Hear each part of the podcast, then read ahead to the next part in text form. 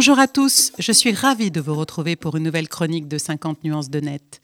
Cette semaine, j'ai souhaité revenir sur l'événement mondial du commerce, le Black Friday, qui a lieu chaque année le dernier vendredi du mois de novembre, soit cette année, ce vendredi 27 novembre.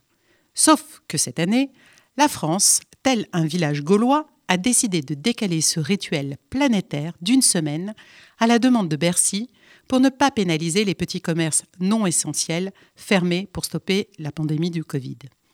Le Black Friday, en français Vendredi noir, c'est une véritable institution aux États-Unis qui a lieu le lendemain de la fête de Thanksgiving et qui permet de faire de très belles affaires à quelques semaines de Noël. Depuis quelques années, plus de 62% de Français profitent également de ce rituel pour acheter à prix cassé les prochains cadeaux de Noël. L'an dernier, 56 millions de transactions en ligne ont été enregistrées le jour du Black Friday, générant plus de 6 milliards d'euros de recettes.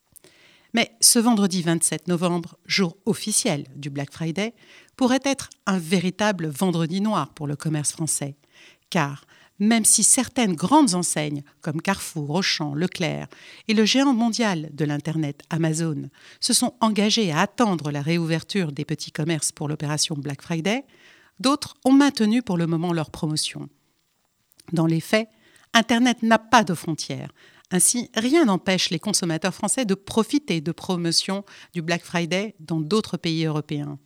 Et même si le Black Friday est décalé d'une semaine, force est de constater que seuls 27% des petits commerces français ont un site Internet et qu'ils ont souvent recours au site d'Amazon pour vendre en ligne.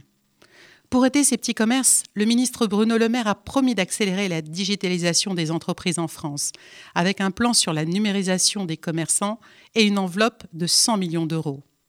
Car vendre en ligne pour les petits commerces est devenu une nécessité pour ne pas mourir.